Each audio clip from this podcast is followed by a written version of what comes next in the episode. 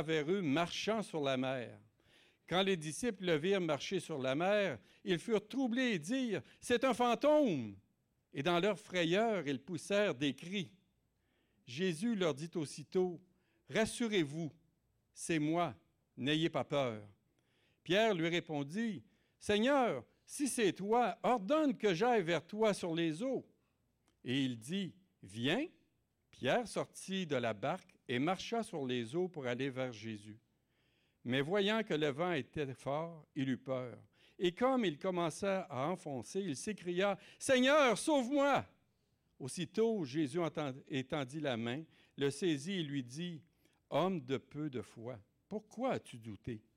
Et ils montèrent dans la barque, et le vent cessa. Ceux qui étaient dans la barque vinrent adorer Jésus et lui dire, Tu es véritablement le Fils de Dieu. Après avoir traversé la mer, ils vinrent dans le, pays, de Génézareth. Les gens de ce lieu, ayant reconnu Jésus, envoyèrent des messagers dans tous les environs et on lui amena tous les malades. Ils prièrent il le pria pardon, de leur permettre seulement de toucher le bord de son vêtement. Et tous ceux qui le touchèrent furent guéris. Jusque-là.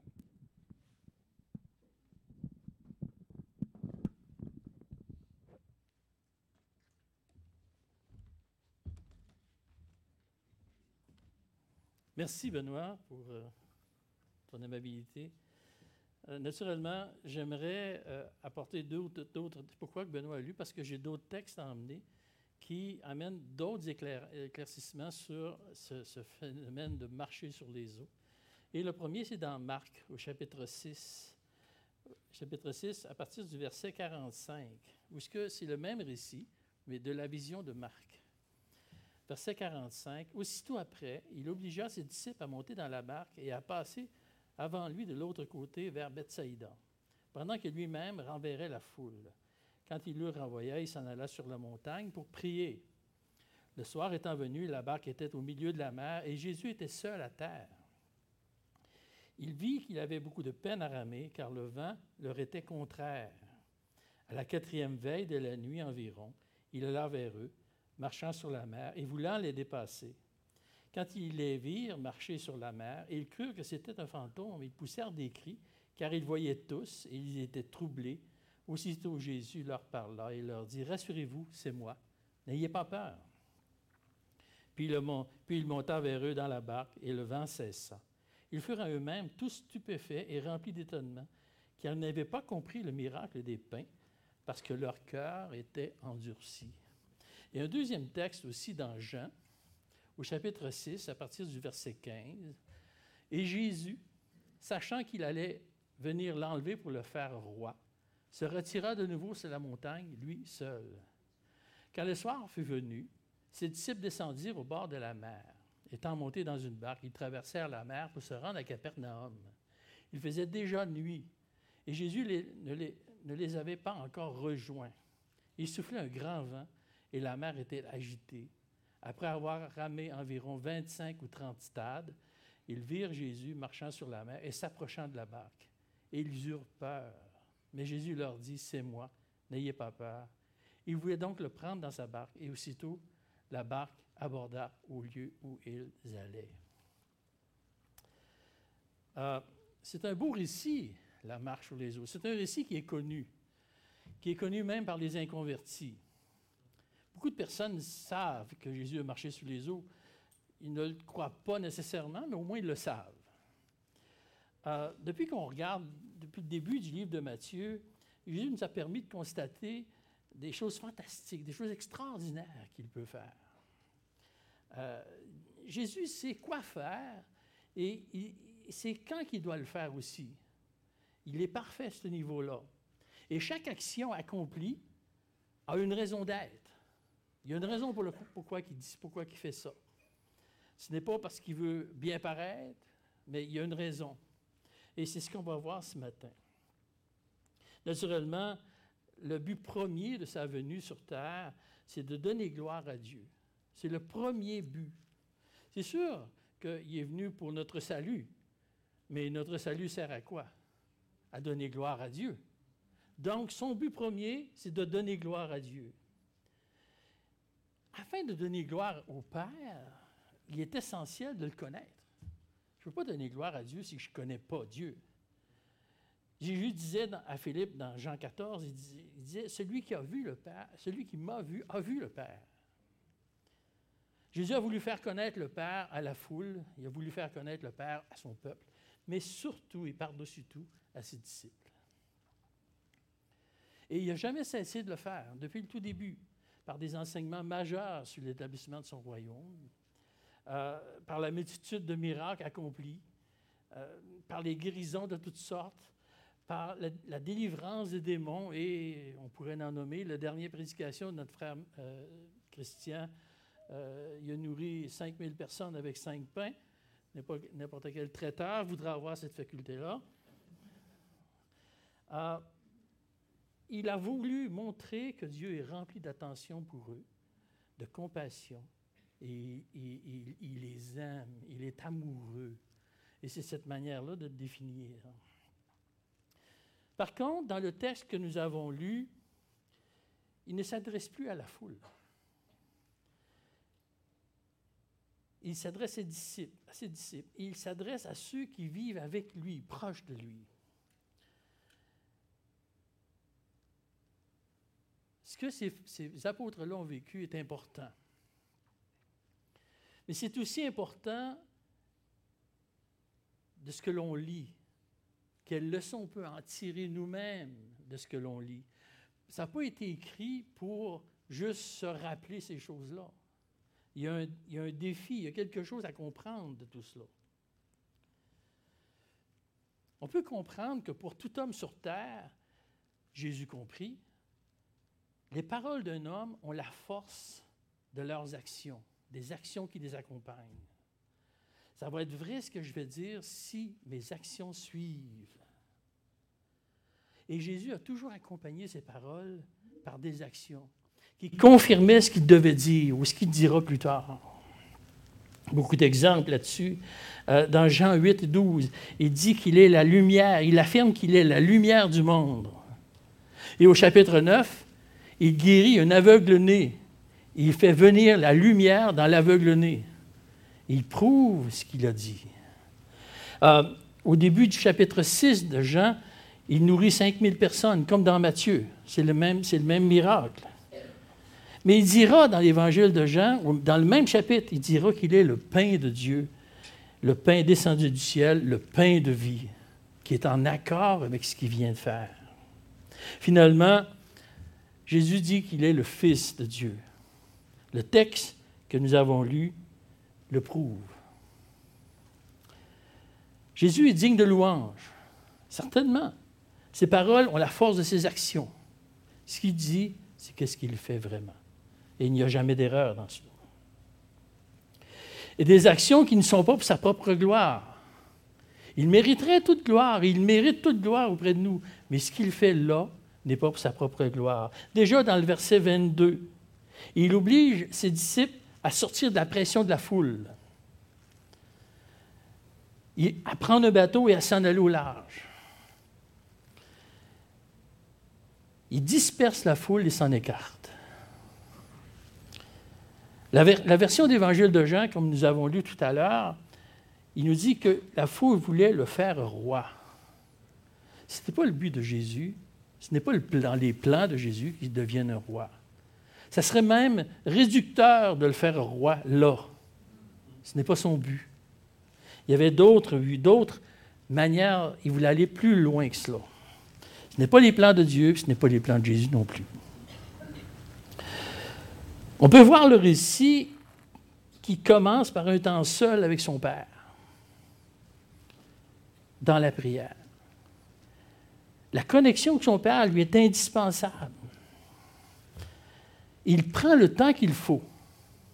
C'est-à-dire, lorsque le soir tombe, aller jusqu'à la quatrième et sixième heure, entre la troisième et la sixième heure de la nuit. C'est un temps relativement long. Je ne réussirais pas à faire ça, moi. Le soir, aller jusqu'à 6 heures du matin, probablement que j'en rêverais un bon bout de ma prière. Mais voyez du verset 23 au verset 25, Jésus prie. il ait un temps avec son Père. La parole spécifie un temps assez long et deux choses que l'on peut voir dans cela. Premièrement, le geste qu'il s'apprête à faire semble suffisamment important qui justifie ce temps. C'était probablement plus important qu'on pense à ses yeux prendre un temps avec son père, un temps assez long. On n'est pas capable de calculer, là, mais on pourrait mettre beaucoup d'heures. Et deuxièmement, ce qu'il veut faire, il veut le faire dans la soumission à son Père. Dans la soumission à son Père. Ça va être quelque chose d'extraordinaire, mais la chose la plus extraordinaire, c'est qu'il le fait soumis à son Père. Et ça, c'est ce qui manque cruellement à tout homme, la soumission. Et déjà, à ce moment-là, le Seigneur voit une position difficile des disciples.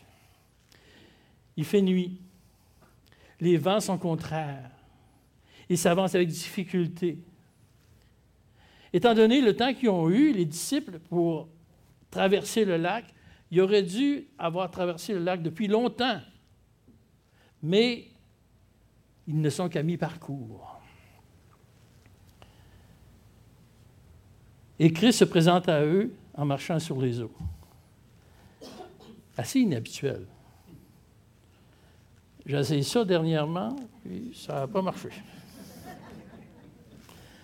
Peut-être que je suis trop pesant aussi. Et euh, on peut comprendre leur confusion. Si vous voyez quelqu'un marcher ses eaux aujourd'hui, c'est soit un trucage de caméra aujourd'hui, ou c'est quelque chose qui est inhabituel. On va peut-être avoir la même réaction. Hé, hey, c'est un fantôme, ça.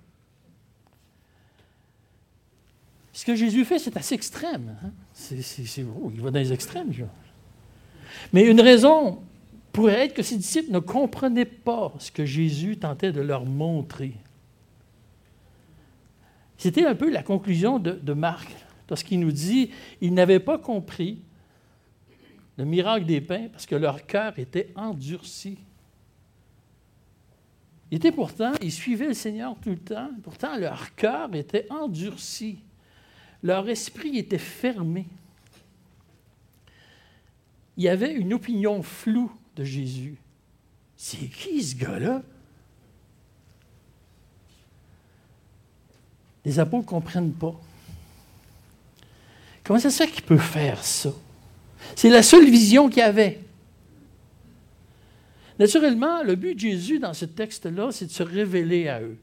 Il veut se révéler. Il désire leur montrer qui il est réellement. il s'annonce, rassurez-vous, c'est moi, n'ayez pas peur.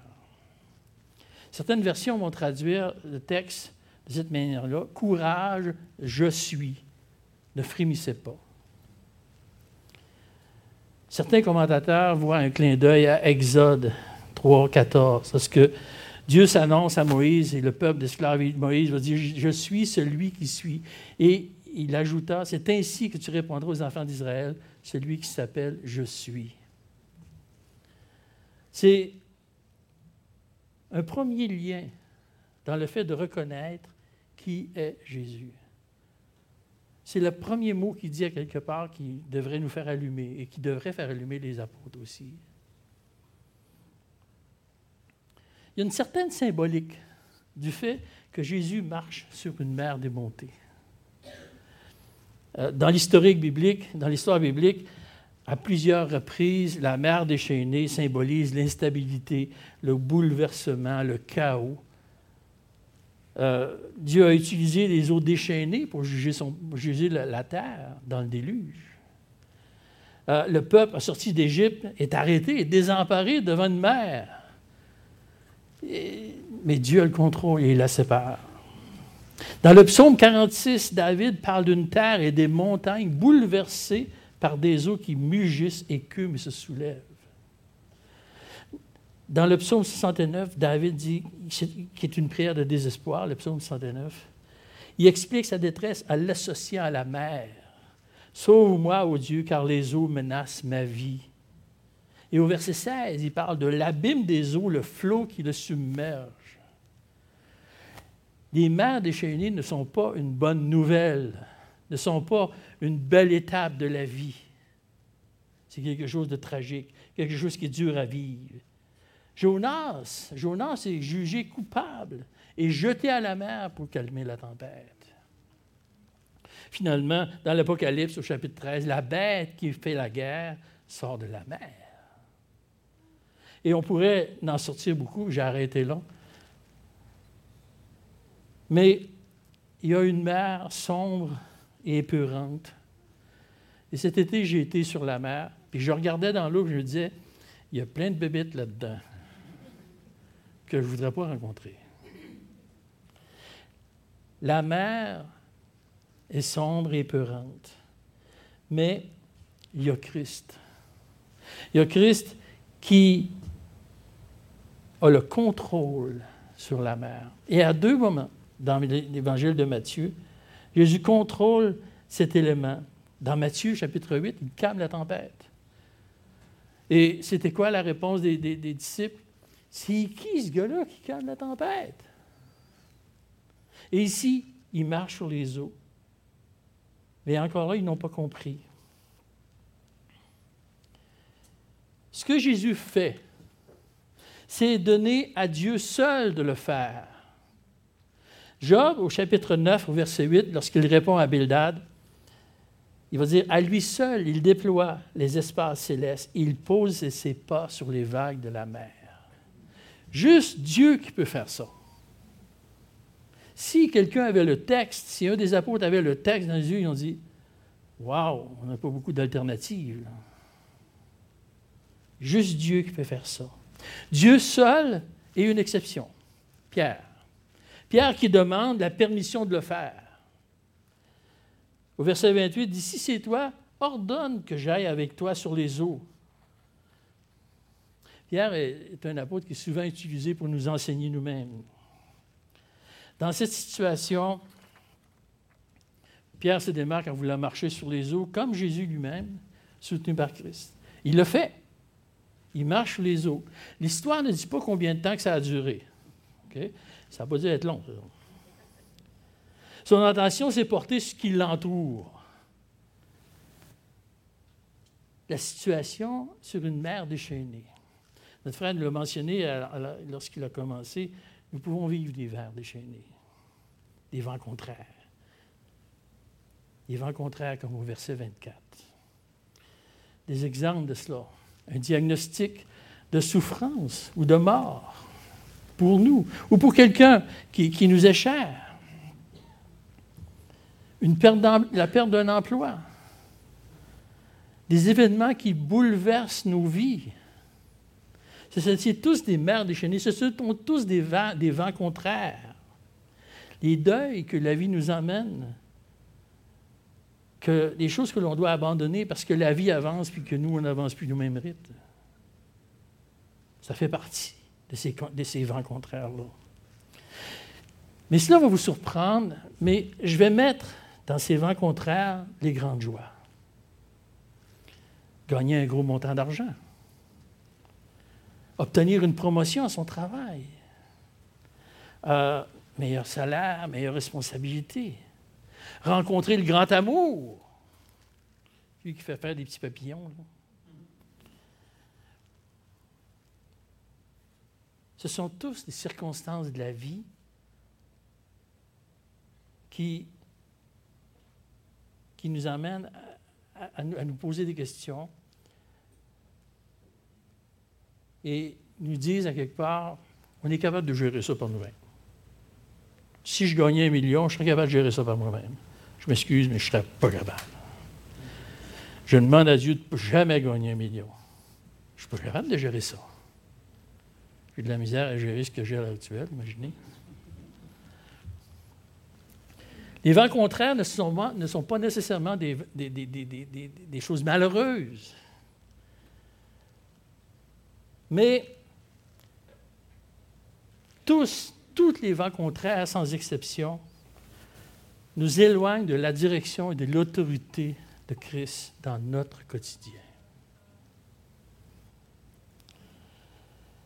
Je suis convaincu, je suis convaincu que si c'était faisable, ça ne l'est pas pour toutes sortes de raisons. Mais si c'était faisable de faire venir à l'avant chaque personne ici pour nous parler de leur vent contraire, tout le monde aurait quelque chose à dire.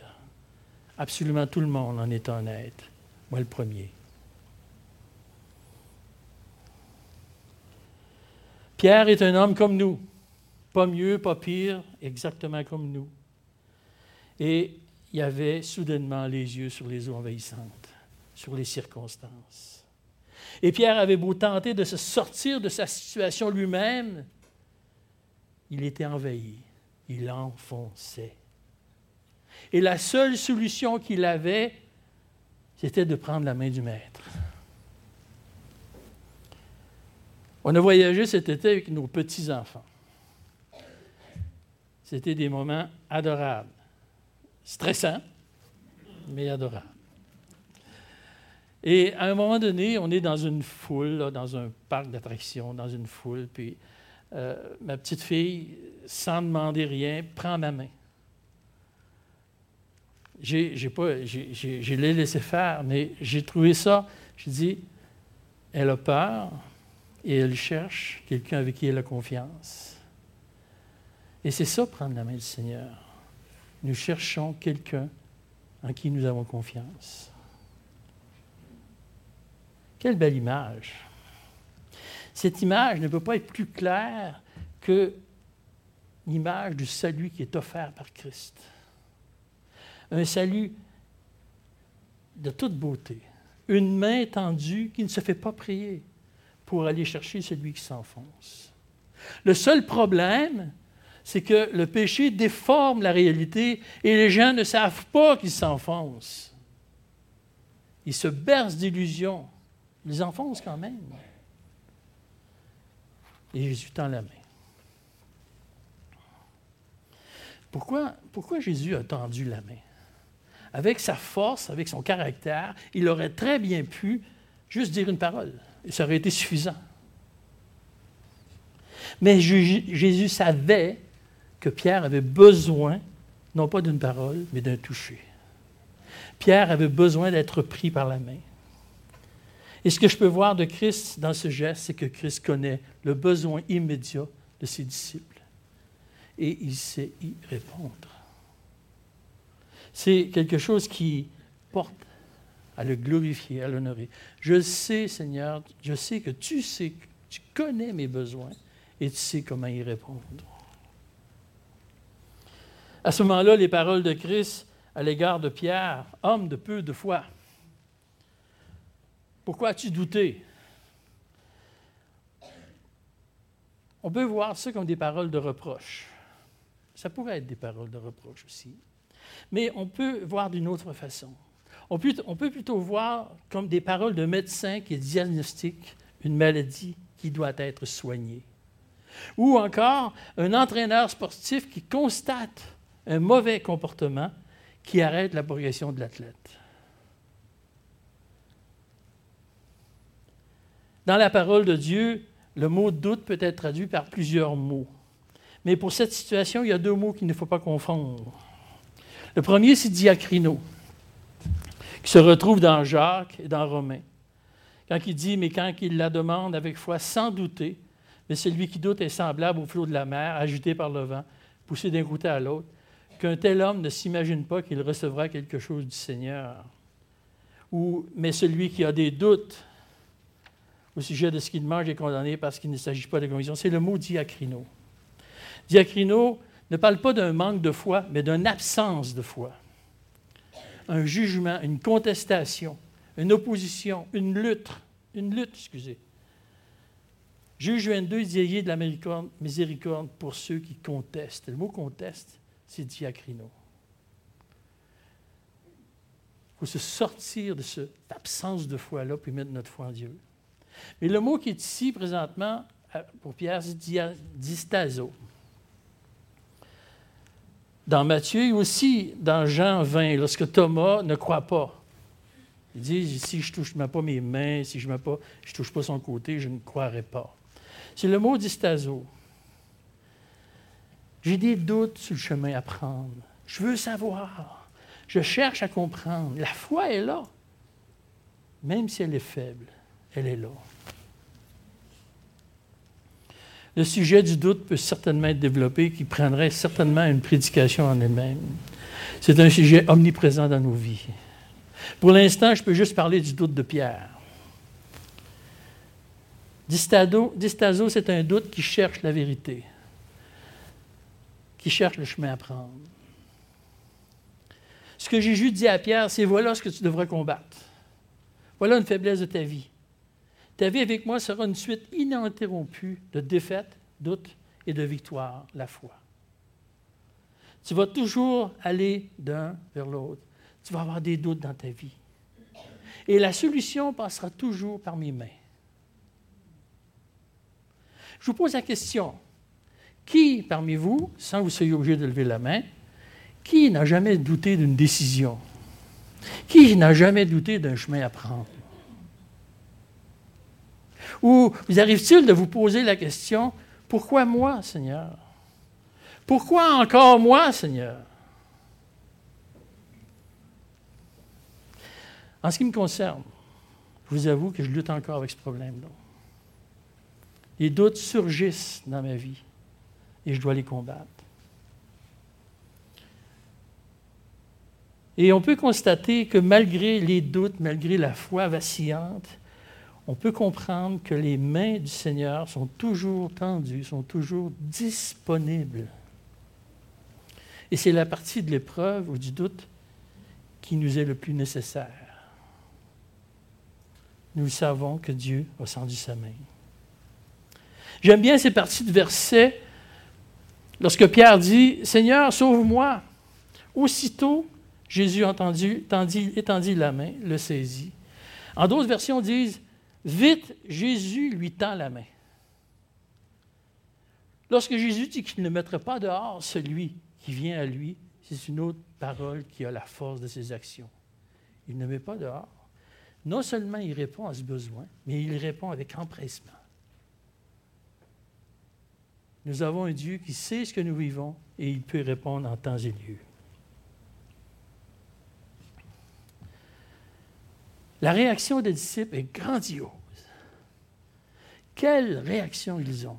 La phrase qui a le pouvoir de changer des vies. Ce que les apôtres disent à ce moment-là est la, plus, la phrase qui a le plus d'impact et c'est la plus importante de toute la Bible. Je m'avance un peu pour dire ça, puis vous pourriez trouver non, non, non, c'est encore plus important. Mais cette phrase, tu es véritablement le Fils de Dieu, c'est la phrase qui a le plus d'impact dans nos vies. C'est celle qui est plus, la, la plus importante. La Bible, d'un couvert à l'autre, parle d'un sauveur, parle d'un Fils de Dieu. Et ils ont découvert qu'il était véritablement le Fils de Dieu. Tu es véritablement le Fils de Dieu. Cette phrase change leur vision de Jésus. C'est une révélation. Cet homme-là, en face d'eux, est égal à Dieu. C'est plus une supposition, on ne pense pas qu'il est égal, on sait qu'il est égal et c'est une connaissance ancrée dans le fond des cœurs. Ils ont découvert quelque chose de grandiose.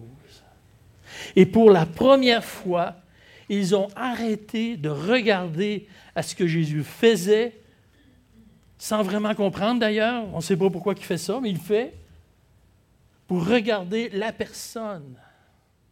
Et cette nouvelle vision, on fait comprendre beaucoup de choses. On fait comprendre qui il est et ce qu'il fait. Ce qu'il fait est important, mais qui il est, ça l'est peut-être encore plus. Ces hommes avaient un cœur endurci et ont été touchés par l'Esprit, et leur adoration portait sur Jésus ce qu'il était et non, plus ce qu'il faisait. L'Esprit les a gratifiés d'une vision juste et céleste. Et permettez-moi, là présentement, de faire un lien avec les trois derniers versets. Versets 34 à 36. Après avoir traversé la mer, ils vinrent dans le pays de Génézareth. Les gens de ce lieu, ayant reconnu Jésus, envoyèrent des messagers dans tous les environs. Et on lui emmena tous les malades ils prièrent et leur permettent seulement de toucher le bord de son vêtement. et tous ceux qui le touchèrent furent guéris. On dirait que ça ne fait pas partie de l'histoire. On dirait que c'est comme quelque chose, il a sauté du coq à l'âne. Pourquoi, que, pourquoi il semble avoir, il manque quelque chose. Pourtant, il y a un lien. Jésus nous fait vivre un moment charnière dans son ministère et dans le ministère des apôtres. Et là, il retourne tout simplement guérir, nourrir, et ainsi de suite. Quel est le lien? Quel est le lien entre les trois derniers versets et ce que les apôtres ont compris et dit? Le lien, c'est qu'aucune des personnes qui étaient là, dans tous les versets, ne s'occupe de savoir qui est vraiment celui qui guérit, qui délivre des démons, qui nourrit. Il voyait en lui un guérisseur, un traiteur qui fournit la nourriture, un homme doué, un bon Jack. Mais même en 2023, c'est la même réaction. Si quelqu'un n'a pas l'esprit, s'il a, une opinion sur Jésus-Christ, son opinion sera basée sur ce qu'il fait et non pas sur ce qu'il est.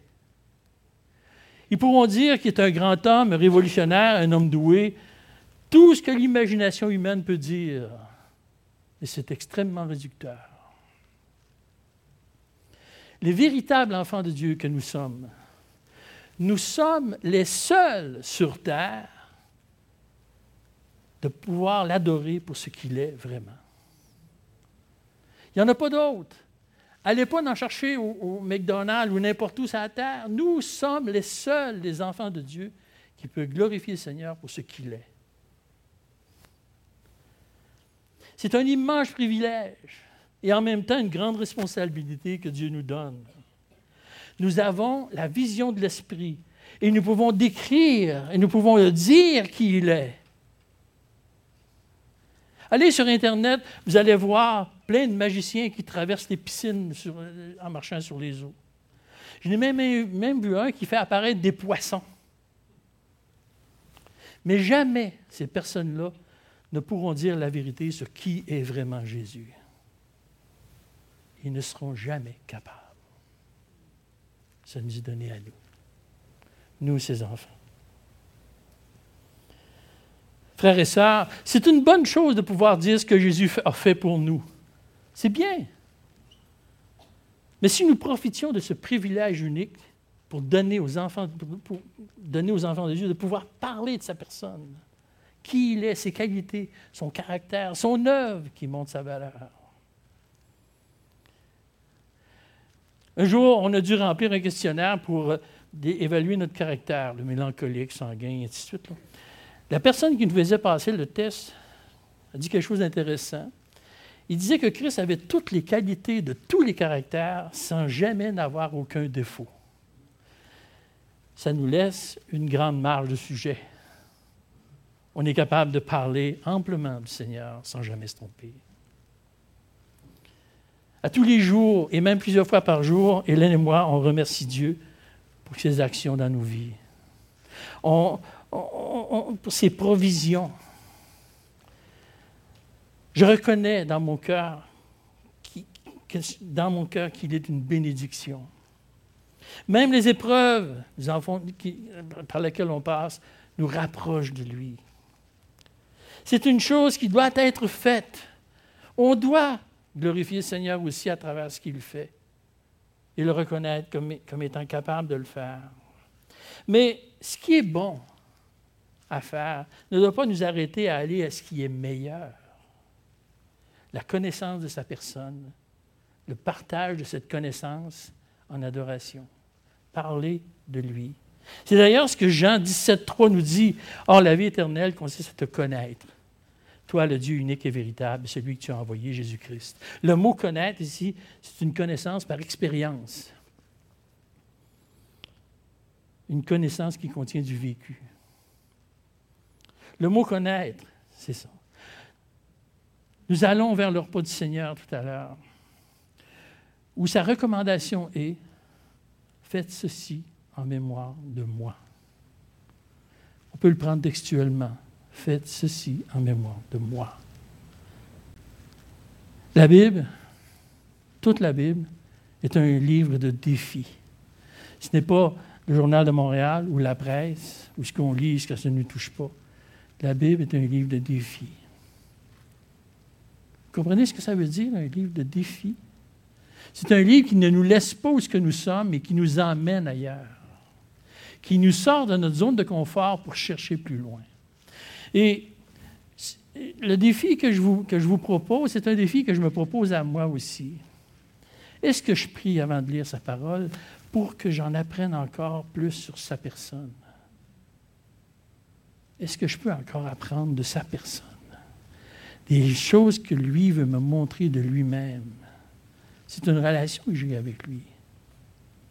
Et cette nouvelle connaissance, cette nouvelle, ce nouveau vécu avec lui, est-ce que j'apprends de nouveau sur lui ou son œuvre? Est-ce que je sais, ou que je sais déjà, mais que l'Esprit me rappelle, fait en sorte que je peux apporter une meilleure adoration, une adoration plus précise, une adoration plus vivante de sa personne. Je ne veux pas diriger le repas du Seigneur. Vous pouvez être poussé par l'Esprit pour encore dire ce que, le Seigneur fait pour vous. Puis ça serait bien. Mais moi, je crois, et c'est mon opinion personnelle, je crois que ce qui est encore meilleur, c'est de parler de lui. Et naturellement, c'est un défi que je me pose à moi. C'est un défi que je mets devant vous. Mais c'est surtout un défi que le Seigneur apprécierait, je crois. Prions. Seigneur Dieu, tu nous montres que ta personne est importante. Qu'est-ce que tu fais est important aussi, puis on le conçoit, puis on est, on est d'accord avec ça. Mais comment, Seigneur, tu peux encore te révéler à nous? On ne veut pas arrêter de te connaître encore et encore mieux. Ce que nous allons faire pour l'éternité, Seigneur. Mais de ce côté-ci de l'éternité, on peut encore continuer à le faire. Montre-toi encore à nous. Montre-toi, Seigneur. Montre-nous comment tu es, toi. Et que l'on puisse apprécier ton œuvre, qu'on puisse apprécier tout ce que tu fais. Pour ta gloire et pour ton nom. Par le beau nom du Seigneur Jésus-Christ. Amen. Amen.